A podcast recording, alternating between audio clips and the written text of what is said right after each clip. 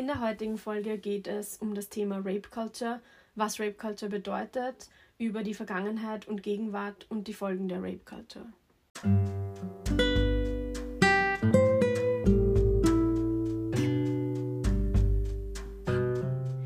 Willkommen bei Veto. Wir sind Anna und Nina und wir diskutieren jede Woche ein Thema, das uns am Herzen liegt.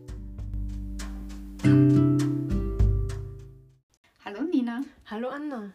Ich freue mich sehr, dass du heute da bist. Ja, ich freue mich auch und ich habe ein spannendes Thema mitgebracht, äh, das eigentlich an unsere letzte Folge anschließt. Was hast du denn mitgebracht? Und zwar habe ich mir gedacht, wir haben letztes Mal das Thema Rape Culture angesprochen und ich dachte, wir könnten heute uns nochmal genauer darüber unterhalten. Mhm. Zuerst möchte ich äh, damit beginnen, einmal darüber zu sprechen, was Rape Culture überhaupt ist.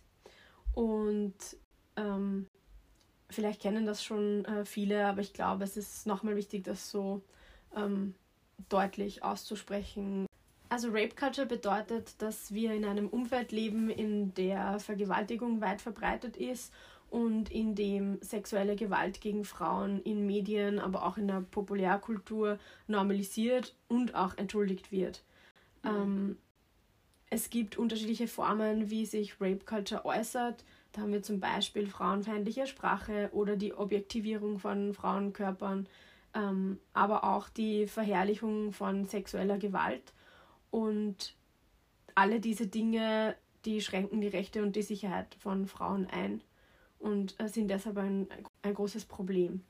Mm, ich finde, es kommt zu dieser Definition noch hinzu, dass es ähm, der soziale Kontext, in dem eigentlich meistens privilegierte Menschen, die Aggressoren sind und ihre Gefühle und Bedürfnisse werden über die Bedürfnisse von ähm, Frauen oder marginalisierten Gruppen gestellt, mhm. was auch Teil der Rape Culture ist, ähm, was zum Beispiel symptomatisch dafür wäre, ist, dass ein äh, mächtiger Mann die Karriere einer Frau beenden kann, wenn sie ihm zum Beispiel Sex verweigern würde. Ja, und halt auch dieses, dass gesellschaftlich gesehen seine Bedürfnisse dann aber über ihre gestellt werden, weil das Argument kommt dann, ja, aber wenn du das jetzt sagst, du weißt schon, dass du damit seine Karriere zerstörst, weißt schon, dass du damit sein Leben zerstörst. Genau, absolut. Ja, ja finde ich, sehr, find ich sehr spannend. Da habe ich dann eine Geschichte dazu später. Mhm. Genau, also ich glaube, wenn wir uns jetzt die unterschiedlichen Formen bzw. Beispiele von Rape Culture ansehen, dann wird es, glaube ich, nochmal deutlicher, was das eigentlich bedeutet und auch in welche unterschiedlichen ähm, gesellschaftlichen Bereiche Rape Culture hineinreicht. Und ähm, vielleicht wäre es auch spannend, uns anzuschauen, was das mit uns dann eigentlich macht. Mhm. Also das Erste, was ich hier aufgeschrieben habe, wäre dem Opfer die Schuld zu geben. Also über darüber haben wir auch schon eine Folge gemacht zum Thema Victim Blaming. Ja. Ähm, auch, dass, dass nur promiskuitive Frauen vergewaltigt werden, dass es darauf ankommt, was man anhat und so weiter, ähm, wo wir auch schon öfter drüber gesprochen haben. Ähm, das zweite wäre die Verharmlosung von sexuellen Übergriffen. Und ich glaube, da können wir jetzt ein bisschen ähm, ausführlicher darüber reden. Ja. Ähm, so Sprüche wie Boys will be Boys. Und ich glaube, wenn wir uns überlegen, wo sexuelle Übergriffe verharmlost werden, dann fallen uns wahrscheinlich sofort Filme ein. Ja, da fällt mir sofort das echte Leben ein, muss ich sagen. Ja. Also in Filmen auch. Ähm, was mir in letzter Zeit sehr viel einfällt, weil ich mich damit sehr viel beschäftige in letzter Zeit und da werden wir, äh, da möchte ich auch unbedingt eine Folge dazu noch machen, sind diese Alpha Male Podcasts. Mhm. Wenn man mal so einfach eine geballte Ladung von was so an sexistischem Gedankengut mhm. draußen herumschwirrt haben möchte, dann ja, kann man da eintauchen. Es ist, boah, ich glaube auch, dass, dass uns als Feministinnen mhm. oft gar nicht bewusst ist oder mir oft gar nicht bewusst. Ich bin manchmal in so einer Bubble gefangen, dass es mir nicht bewusst ist, wie viele sexistische Sprüche und äh, wie viel sexistische Weltanschauung wirklich noch in den Köpfen von erwachsenen Männern vorhanden ist. Hm. Was natürlich logisch ist, weil sonst ja. äh, hätten wir, wären wir nicht mehr in einer Rape Culture, aber ich finde, mich damit dann immer wieder zu konfrontieren, ist schon nicht so einfach und ich bin dann trotzdem oft überrascht. Ja. Aber ich glaube, ähm, dass es dass Medien und vor allem soziale Medien auch eine große Rolle spielen, vor allem wenn man daran denkt, dass ja Kinder und Jugendliche in dieser Rape Culture auch groß werden und ähm, die so reproduziert wird, mhm. ähm, aber auch in Filmen, Literatur, äh, im Fernsehen. Und ich denke, es gibt auch so viele TikToker, und ich gender jetzt ganz bewusst nicht, äh, die wirklich sehr äh, absurde Dinge verbreiten über Frauen, über Mädchen und Sexualität und so weiter. Ähm, und Hast du TikTok? Ja, ich habe TikTok. Ja, ich habe TikTok, weil ich Lehrerin bin und ja. mir anschauen möchte ein bisschen, was ähm, die Kinder sich so anschauen. Ja, und, ich glaube, ich werde es ähm, mir auch runterladen müssen. Ja, vor allem die Schülerinnen reden wirklich oft in so TikTok ähm, Videos, die so viral gehen. Und dann gibt es dann so Witze und ähm, ja, ich versuche da ein bisschen up to, up to date zu bleiben. ähm, genau. Aber ich verbringe jetzt nicht super viel Zeit auf TikTok. Vor allem, weil es äh, wirklich viele sexistische Videos auch gibt. Und ich bin dann oft schockiert, mit mhm. welchen Fragen die Kinder auch dann kommen. Und da werden viele sexuelle Übergriffe total verharmlost. Ja.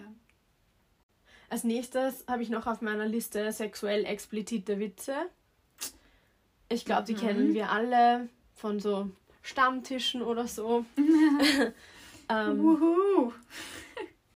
und da, dazu passt auch die Toleranz gegenüber sexueller Belästigung. Also es war, er, er hat es ja nicht so gemeint und es sind dann die Frauen, die übertreiben. Genau. Ähm, da haben wir, glaube ich, das gehört auch zusammen mit diesem, mit den sexuell expliziten Witze, weil weil es erlaubt ist und ja. weil es auch nicht schlimm ist.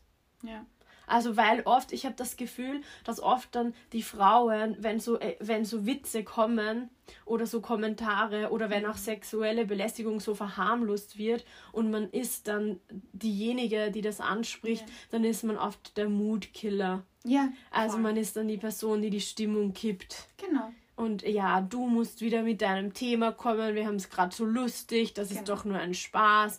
Verstehst du keinen Spaß? Ja, und es ist halt auch sehr schwierig. Also, man muss, glaube ich, auch sehr aktiv diese Entscheidung treffen, zu sagen: Okay, ich bin jetzt die Partypooperin. Weißt du? Voll. Und das ist aber eine. Dafür brauche ich aber ein gewisses Grad an, an Resilienz, das nicht immer da sein kann, weil vielleicht mhm. habe ich andere Mehrfachbelastungen und sonstiges mhm. Dinge.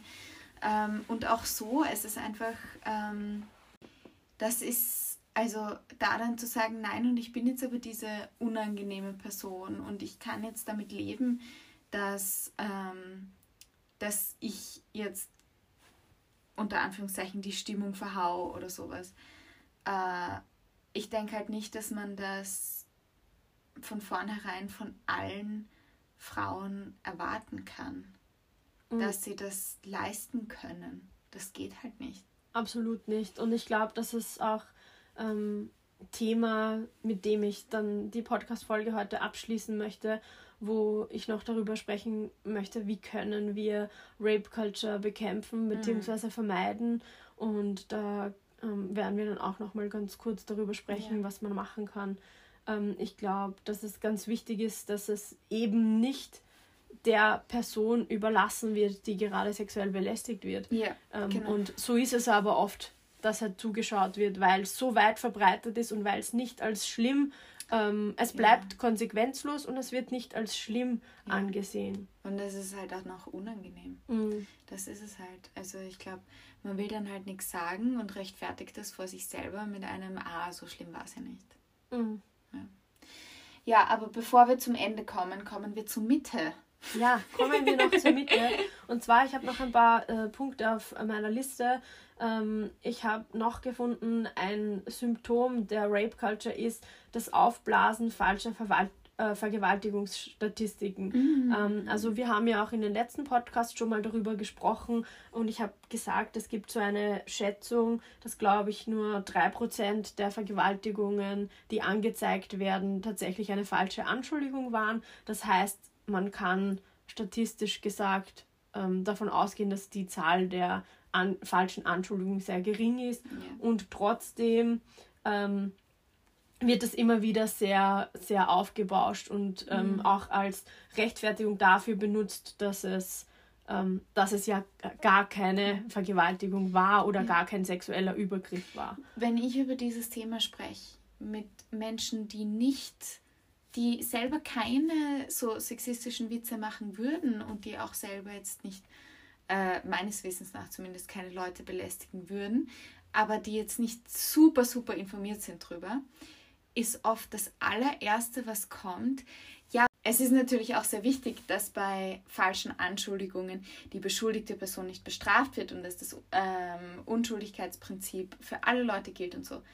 Und das klingt sehr gut und dem würde ich prinzipiell auch zustimmen, aber es hinterlässt immer einen sehr eigenartigen Nachgeschmack, wenn das das erste und oder einzige ist, was eine Person dazu sagt, weil das offensichtlich nicht der Großteil des Problems ist. Und wenn ich über das Problem von sexueller Gewalt spreche, dann ist das das Kernproblem. Und dass die erste Reaktion ist, aber ich lenke jetzt praktisch ab und gehe auf ein anderes Problem, das statistisch gesehen sehr viel kleiner ist, nämlich falsche Anschuldigungen, lenkt völlig von diesem Thema ab. Und es ist mir schon so oft aufgefallen, dass das automatisch von den Leuten kommt. Selbst wenn sie dabei nichts Böses beabsichtigen, selbst wenn sie sich selber nicht irgendwie ertappt fühlen oder sonst was, sondern das bekommt so viel Raum. Mhm. Ja, weil wir die, weil wir in einer Rape Culture leben.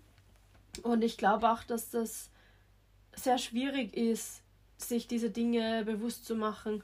Und ich glaube, dass das so Mechanismen sind, die wir so eingeübt haben oder eingeübt bekommen haben. Ja. Ähm, und dass, dass, dass es schwierig ist, das zu hinterfragen. Deshalb finde ich die Folge heute auch sehr wichtig, weil mhm. ich glaube, dass man, dass sich schon viele Leute dabei ertappen, ähm, in einer dieser Dinge vorzukommen, auch das mit den, mit den Witzen oder so oder diese Toleranz. Ich glaube, dass es so, wenn man, das ist das, was mir so oft auffällt, wenn man über Vergewaltigung oder sexuelle Belästigung spricht, dann sind die Leute ganz oft so, na, total schlimm. Also ja. natürlich, Vergewaltigung geht gar nicht und äh, Witze auf Kosten von Frauen geht gar nicht. Aber wenn die dann in der Situation sind, dass ja. die am, am Stammtisch sitzen oder im Wirtshaus und es wird, keine Ahnung, was getrunken und mhm. gequatscht dann, wenn dann irgendjemand von aus dieser Runde, den man persönlich kennt, so einen Witz macht, dann wird es immer verharmlost. Dann kommt immer, ja, der meint das ja nicht so. Der ist ja nicht so, der wird ja ich nie was machen. Den, ja, genau. genau. Also dann kommen diese Dinge. Und das ist so, deshalb finde ich es auch, dass man sich das nochmal, diese Liste ähm, die ich heute mitgebracht habe, dass man die sich wirklich gut überlegen soll, wo betrifft mich das? Ja. Wo bekomme ich das mit? Wo ja. könnte ich vielleicht selber drüber nachdenken, mhm. ob ich nicht auch Teil des Problems äh, bin? Das finde ich auch sehr wichtig. Es ist ja nicht nur unter Anführungszeichen jetzt andere Leute. Also wir haben jetzt sehr viel über andere Leute geredet, aber es ist auch, wenn ich so bei mir selber drüber nachdenke, wie gesagt, also in der Vergangenheit, es war oft so, dass ich dann nichts gesagt habe und die Entscheidung, jetzt diese unangenehme Person zu werden, auch wenn das dann bedeutet, dass dich dann in der Runde niemand mehr mag. Wie gesagt, es war eine bewusste Entscheidung und es ist was und es ist auch eine Entscheidung, die man wieder und wieder treffen muss. Und auch wenn ich jetzt in dieser Situation bin, es ist immer so eine Hürde da, über die man zuerst mal drüber muss, um dann überhaupt was zu sagen. Und ja, es wird jedes Mal leichter, aber ich müsste jetzt lügen, wenn ich sagen würde, ja, das ist für mich ein, also ein völlig normaler Ablauf eines Gesprächs mhm. und das, da spreche ich drüber wie über jedes andere Thema auch und äh, da mache ich Leute darauf aufmerksam wie bei jedem anderen Thema auch, weil es, also das, das ist auch wirklich schwierig. Mhm. Ich finde es auch sehr emotional anstrengend und auslaugend, solche Gespräche ja. zu führen, weil es ist ja nicht nur so, dass man dann darauf hinweist und sagt, ja, das war eigentlich ein das war eigentlich ein sexistischer Witz oder das ist eigentlich ein sexueller Übergriff, was ja. da gerade passiert ist, sondern es folgt ja dann eine Diskussion. Es ist ja selten so, ja. Dass, dass ich sage, das war gerade nicht okay, das war gerade sexistisch oder das war diskriminierend oder mhm. was auch immer und dann sind die Leute so, ach, man, tut mir leid, das mache ich nie wieder, sondern ja. meistens folgt dann eine Diskussion und ich weiß, oft Worüber wir auch noch ganz kurz sprechen müssen, wenn es darum geht, um falsche Anschuldigungen, um das, das was du vorher schon erwähnt hast, dieses ähm, das Leben des Täters wird zerstört. Ja. Ähm, das ist, ich, wir haben letztes Mal schon über das Buch von Roxane Gay gesprochen ja. und das kommt in ihrem Buch auch vor, wo sie sagt, es gab eine Gruppenvergewaltigung ähm, und es wird mehr darüber gesprochen, was, die, was diese Männer jetzt für Konsequenzen tragen müssen, mhm. ähm, wenn sie mit dieser Tat leben müssen und da als Täter geoutet und Anführungszeichen mhm. werden, als was, dass man sich überlegt, was mit diesem zwölfjährigen Mädchen ist, das Boah. da vergewaltigt wurde. Und ich finde das auch sehr symptomatisch, weil ich glaube, dass das sehr, sehr oft passiert, dass man das vor allem, wenn Promis involviert sind, da gibt es ja unzählige Beispiele, dass die auch wenig von ihrer Popularität einbüßen, nachdem sie Vergewaltigungsanschuldigungen ähm, erlebt haben. Beziehungsweise auch nachdem sie Dinge teilweise, teilweise sehr selten, aber trotzdem zugegeben haben mhm. oder auch nachdem Dinge bewiesen worden ja, sind. Vor Gericht. Also ich rede jetzt mhm. nicht nur von nur unter Anführungszeichen von Anschuldigungen, mhm. was schlimm genug wäre, sondern von diese Person hat das zweifelsfrei getan. Mhm. Mhm. Ja, genau. Und das ist, das, ist, das ist eben genau das, äh, wodurch sich die Rape Culture auch definiert, dass es eben keine Konsequenzen gibt für Täter. Ja. Ähm, dass, dass, dass diese Form von sexueller Gewalt gegen Frauen so normalisiert ist, dass, dass es auch keine Folgen hat mhm. oder wenig Folgen hat, beziehungsweise keine gesellschaftlichen Folgen hat. Mhm eben wenn es um berühmte äh, Persönlichkeiten geht, sehen wir das ähm, ganz gut. Und ein weiteres Thema, das da dazu passt, ist, dass immer, wenn es um eine Vergewaltigung geht, wird die Kleidung des Opfers hinterfragt, der Geisteszustand, mhm. die Motive äh, der Geschichte, warum wird jetzt das erzählt, warum wird da jetzt eine Anzeige gemacht und so weiter. Also es wird eigentlich, und das ist auch vor Gericht so, dass dann ganz oft die Vergangenheit von den Opfern aufgerollt wird, was mhm. auch wieder sehr symptomatisch dafür ist, dass wir in einer Rape-Culture leben. Ja. Ähm, weil nicht einfach automatisch ähm, einem Opfer geglaubt wird. Ja. Ich habe noch ein paar andere Dinge auf der Liste und mhm. zwar, da gehört dazu die Definition von Männlichkeit mhm. als dominant und sexuell aggressiv. Mhm. Ähm, ich glaube auch, dass wir so ein Narrativ haben von so einer Normalisierung von Männern als Jägern und genau. Eroberern von äh, Frauen und das ist natürlich bedingt sich das auch gegenseitig, es ist ein Kreislauf. Also ich verstehe auch, dass da Druck auf, mhm. auf Männern lastet. Ja, Sex wird präsentiert als etwas, das Männer erreichen müssen und Frauen hergeben. Mhm. Ja. Und das ist die Wurzel vieler Probleme. Mhm. Ja, und es ist auch, es ist auch schockierend, wo das schon beginnt. Mhm. Äh, nämlich bei den ganzen Märchen und Disney-Filmen und ähm, all diese Geschichten, die wir Kindern, kleinen Kindern erzählen schon. Ja, weil wir Liebe in ganz ähnliche Parameter packen. Ich meine, da kommt dann noch was anderes dazu. Da gibt es dann auch noch diese, äh, diese Erzählungen von der unter Anführungszeichen verzweifelten Frau, die halt verliebt ist in jemanden und das halt nicht zurückbekommt und das ist dann, wird dann halt als lächerlich präsentiert und so. Mhm. Aber als die Art und Weise, wie es sein soll, wieder unter Anführungszeichen. Ähm, diese Art und Weise ist halt, da, da finde ich, ist auch Liebe sehr oft mhm. ähm, folgt das einer, hm, einer ähnlichen Erzählweise wie Sexualität. Mhm, absolut. Auch wie wir Beziehungen definieren. Ja. Also ich merke das jetzt ähm, in der Arbeit mit äh, SchülerInnen, dass viele sagen, na ja, wenn dein Freund nicht eifersüchtig ist und nicht möchte, dass du nicht nach deinem Standort fragt, ähm, dann, dann liebt er dich nicht wirklich. Also das, ja. das ist, das sind teilweise Formen von Gewalt, die da als äh, Liebe verkauft werden und ähm, oder angesehen werden und das finde ich sehr schockierend eigentlich. Ja. Da habe ich auch noch, was dazu kommt, die Definition von Weiblichkeit mhm. als unterwürfig und sexuell passiv, was mhm. sich, glaube ich, bis heute sehr stark äh, durchgesetzt hat. Ja. Und auch so die Frauen als Erhalterinnen der Tugend. Ja. Ähm, ich glaube, dieses Bild äh, lässt sich auch nur ganz schwer irgendwie verdrängen. Es ist erstaunlich, wie, wie diese Mechanismen sich so lange halten. Ja. Ich denke das auch auf TikTok. Es gibt ja, TikTok wird viel getanzt auch, es sind mhm. ja diese kurzen Videos und ähm, da gibt es auch neue Modetrends, die entstehen. Jetzt gerade wieder, glaube ich, sehr viel bauchfrei und mhm. da ist es halt wirklich so, dass äh, die Kinder dann teilweise sagen, naja, die ist ja, die ist ja keine, keine ordentliche, tugendhafte Frau, sondern mhm. das ist ja eine Bitch unter Anführungszeichen, sonst würde sie sich ja nicht so im Internet präsentieren. Mhm. Also das, wie wenig das verdrängt ist, dass wir über, über Kleidung vor allem weiblich gelesene Personen definieren. Mhm. Und das, was du zu Liebe vorher gesagt hast, das habe ich auch noch auf meinem Zettel, und zwar Belästigung wird als bedauerliches Risiko von heterosexuellem Dating empfunden. Und das finde ich mhm. sehr bezeichnend. Also von wo ist das jetzt?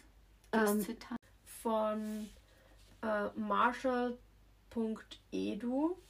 Ähm, da geht es um Sexual Assault und Rape Culture. Okay. Also das ist von einer Universität so ein, eine Liste gewesen, äh, die ich ein bisschen ergänzt und ähm, verändert habe. Also diese ganze Liste, cool. die ich heute mitgebracht habe, ist ein Zusammenschnitt aus unterschiedlichen Foren im Internet und aber auch so wissenschaftlichen Artikeln mhm. und zum Beispiel einem Buch, das heißt Dismantling Rape Culture, The Peace-Building Power of Me Too. Genau, also ich habe da so eine, ein versucht, das irgendwie zusammenzufassen. Ähm, und ich finde das, ich find das halt so gut, also ich habe es übersetzt vom Englischen ins Deutsche, yeah. aber ich finde halt voll gut, Belästigung wird als bedauerliches Risiko von heterosexuellem Dating empfunden. Yeah. Und ich finde das sehr bezeichnend, wenn wir zum Beispiel an Tinder denken. Ich weiß, wie viele Freundinnen mir den Standort schicken oder sagen, ich gehe jetzt auf ein Date. Falls ich mich in zwei Stunden nicht melde, bitte schreib mir mal oder ruf mich an oder schau, dass du mich erreichen kannst. Also die Vorsichtsmaßnahmen, die man, die, ich weiß nicht, ob Männern das bewusst ist, wie viel Vorarbeit und Sicherheitsarbeit Frauen leisten, um überhaupt heterosexuell daten zu können. Ja, ich weiß nicht mehr, wo das her ist, aber ich werde es sicher finden. Ähm, diese ja, also ich weiß nicht mehr, wo es her ist, aber ich werde es finden. Äh, dieser Ausspruch von, ähm, dass Männer bei heter also in einem heterosexuellen Dating-Kontext äh, als größte Angst angeben, ausgelacht zu werden oder als lächerlich zu gelten. Und die größte Angst von Frauen ist aber, umgebracht zu werden. Mhm.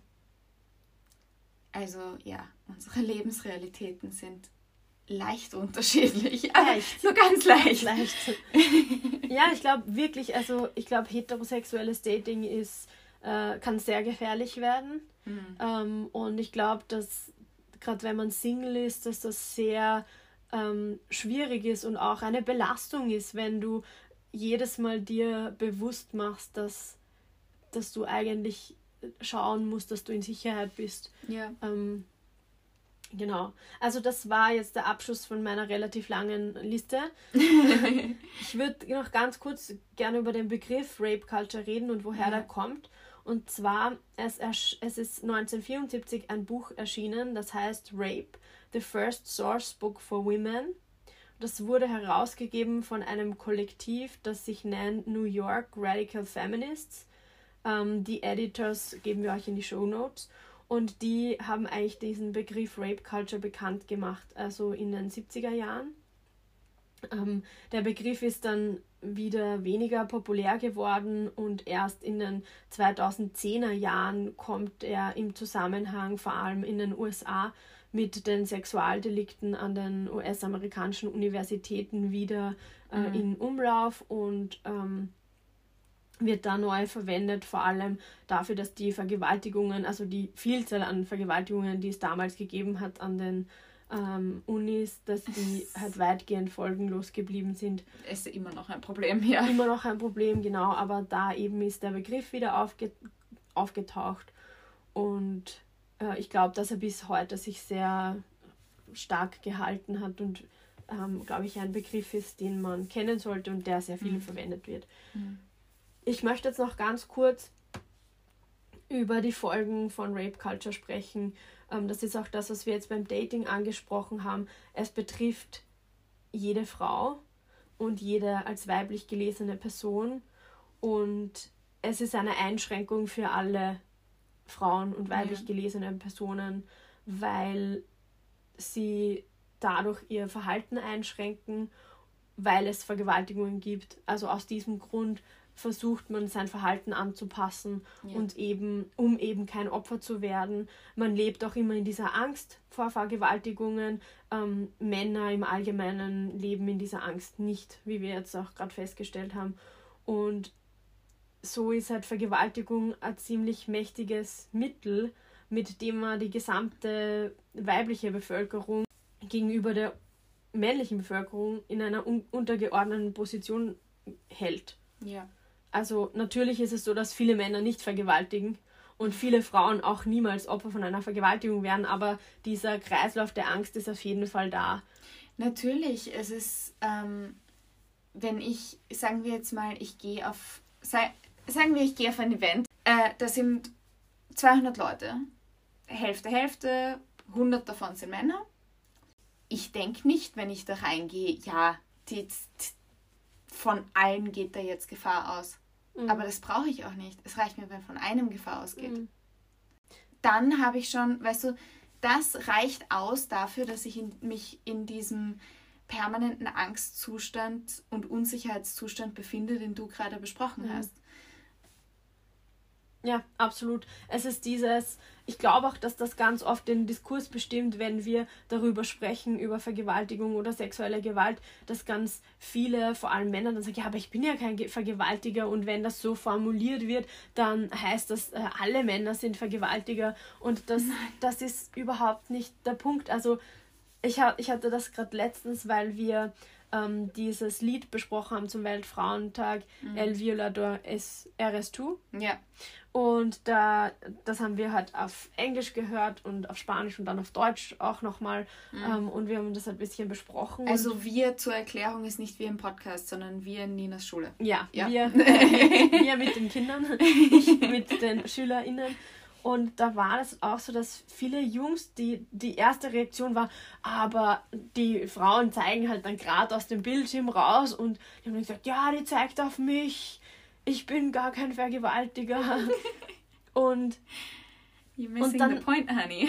ja, das, das, war, wir haben dann auch darüber geredet, wie, wie unterschiedlich auch die, die Wahrnehmung von diesem Video allein ist, dass die Jungs ihr größtes Problem ist, äh, klarzustellen, ich bin, ich bin aber kein Vergewaltiger. Ja. Und alle Mädchen oder die meisten haben das Video geschaut und, und kennen die Angst. Ja. Und verstehen, worum es da geht und ja. was das eigentlich das Ziel dieses genau. Liedes ist. Und anstatt dass ich mich dann um das Problem kümmere, kümmere ich mich nur darum, zu beweisen, dass ich eh einer von den Guten bin. Ja, absolut. Es, es hat nie jemand angezweifelt, hm. dass du eh einer von den Guten bist. Außer du bist Harvey Weinstein dann in dem Fall. Ja. In dem Fall haben es viele Leute angezweifelt, aber Ja, ja. ja und das ist eben, ähm, da wären wir wieder in der Rape Culture, dass, dass es mehr Sorge darum gibt, ähm, einen guten Ruf zu wahren und sich selbst zu verteidigen, als äh, das Problem zu bekämpfen. Genau.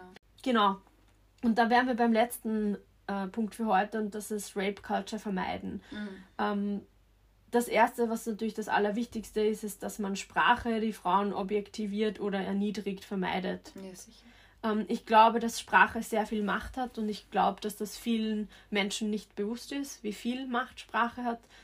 Ich glaube auch, dass sich bei mir, seit ich gendere, was mhm. noch gar nicht so lange ist, also jetzt doch vielleicht schon lange, aber ähm, okay, wir mögen dich im, trotzdem. Im Vergleich, oh nein, thank you, Vergleich meiner Lebenszeit wahrscheinlich nicht so lange ist. Also ich wollte damit sagen, ich bin nicht damit aufgewachsen. Ich bin auch nicht damit wird. aufgewachsen. Ich habe mich, ich glaube mit 19, 20 oder so dann ja, aktiv so. dazu genau. entschieden, genau. ich werde das jetzt auch, ich werde es jetzt nicht nur im schriftlichen Sprachgebrauch so machen, ja. sondern auch im mündlichen mich darum mhm. bemühen.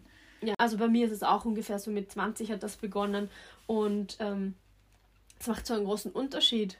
Ja. Ich merke, dass wie sich auch meine Wahrnehmung verändert hat. Und ja. ich merke, ich ertappe mich selber, wenn ich nicht gendere. Und ich frage mich dann immer, wieso habe ich jetzt nicht gegendert? Hat das irgendeinen Grund? Also ich glaube, da die eigene Sprache zu reflektieren hat auf jeden Fall äh, sicher auch Sinn.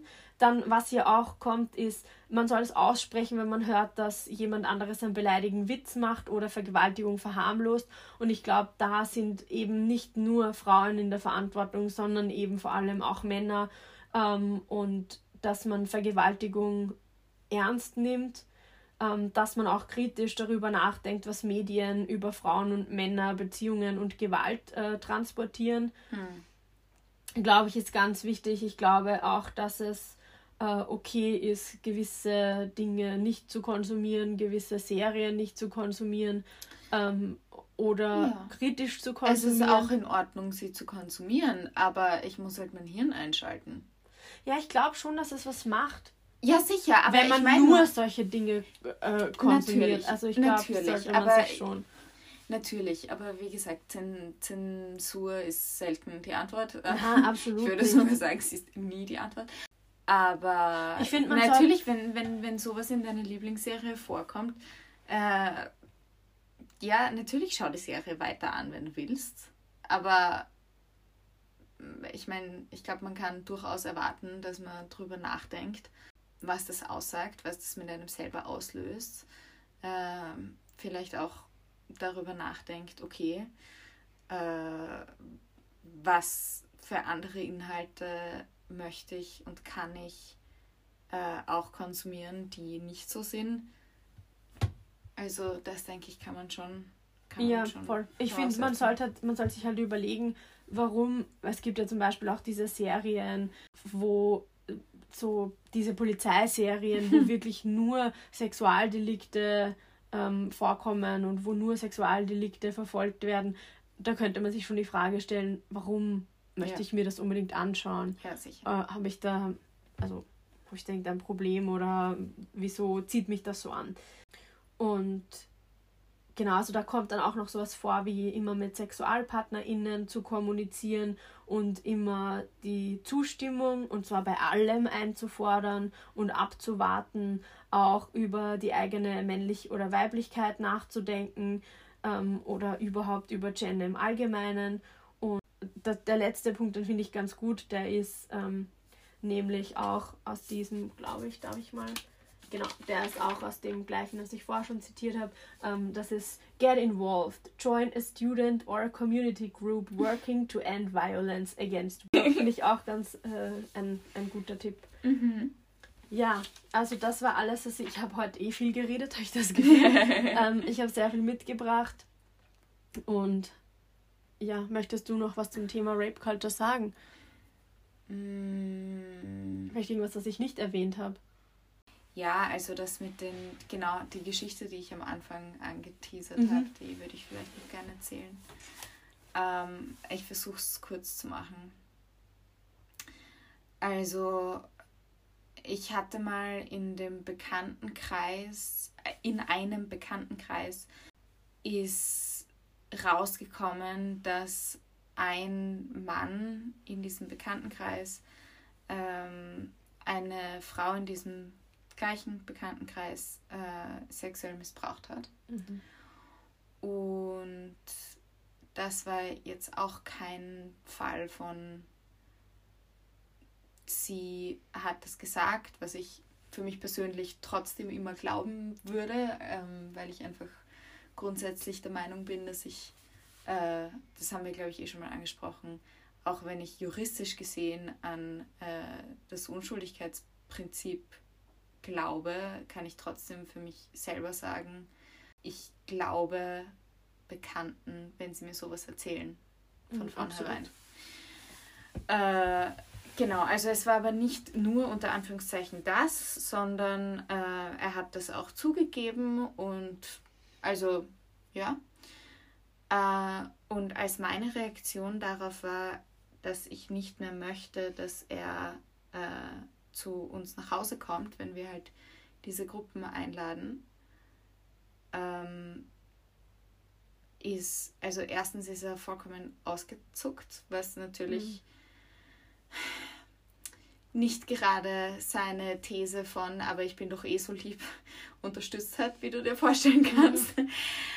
äh, aber das war auch das, was er als Hauptargument gebracht hat. Er hat die ganze Zeit nur gesagt, Anna, du verstehst nicht, was das bedeutet, du verstehst nicht, dass das mein Leben zerstört, du verstehst nicht, dass das meinen Ruf zerstört, ähm, wo ich mir gedacht habe, so, erstens, deinen Ruf zerstören wäre es, wenn ich jetzt herumlaufen würde mit deinem Gesicht auf einem Plakat und sagen würde, das und das und das hast du gemacht. Also das ist was anderes, als zu mhm. sagen, ich fühle mich nicht mehr sicher, dich in meiner Wohnung zu haben. Mhm. Und zweitens, wenn du nicht möchtest, dass die Leute wissen, was du getan hast, dann tu es nicht. Mhm. Just don't do it. Genau. Und es geht hier nicht um dich. Mhm. Es geht hier nicht um deinen Ruf oder sonst irgendwas. Darum geht es einfach nicht. Ja, ja, ich glaube, dass das auch schlimm ist, dass die meisten sich um den eigenen Ruf sorgen, als wie darum, was die gemacht haben. Genau. Ich würde mich mal fragen, warum mache ich sowas? Genau. Auf jeden Fall. Mhm. Also danke für, diese, für diesen sehr persönlichen Einblick. danke dir, liebe Nina, fürs Und, Vorbereiten. Ja. Dann sehen wir uns nächste Woche.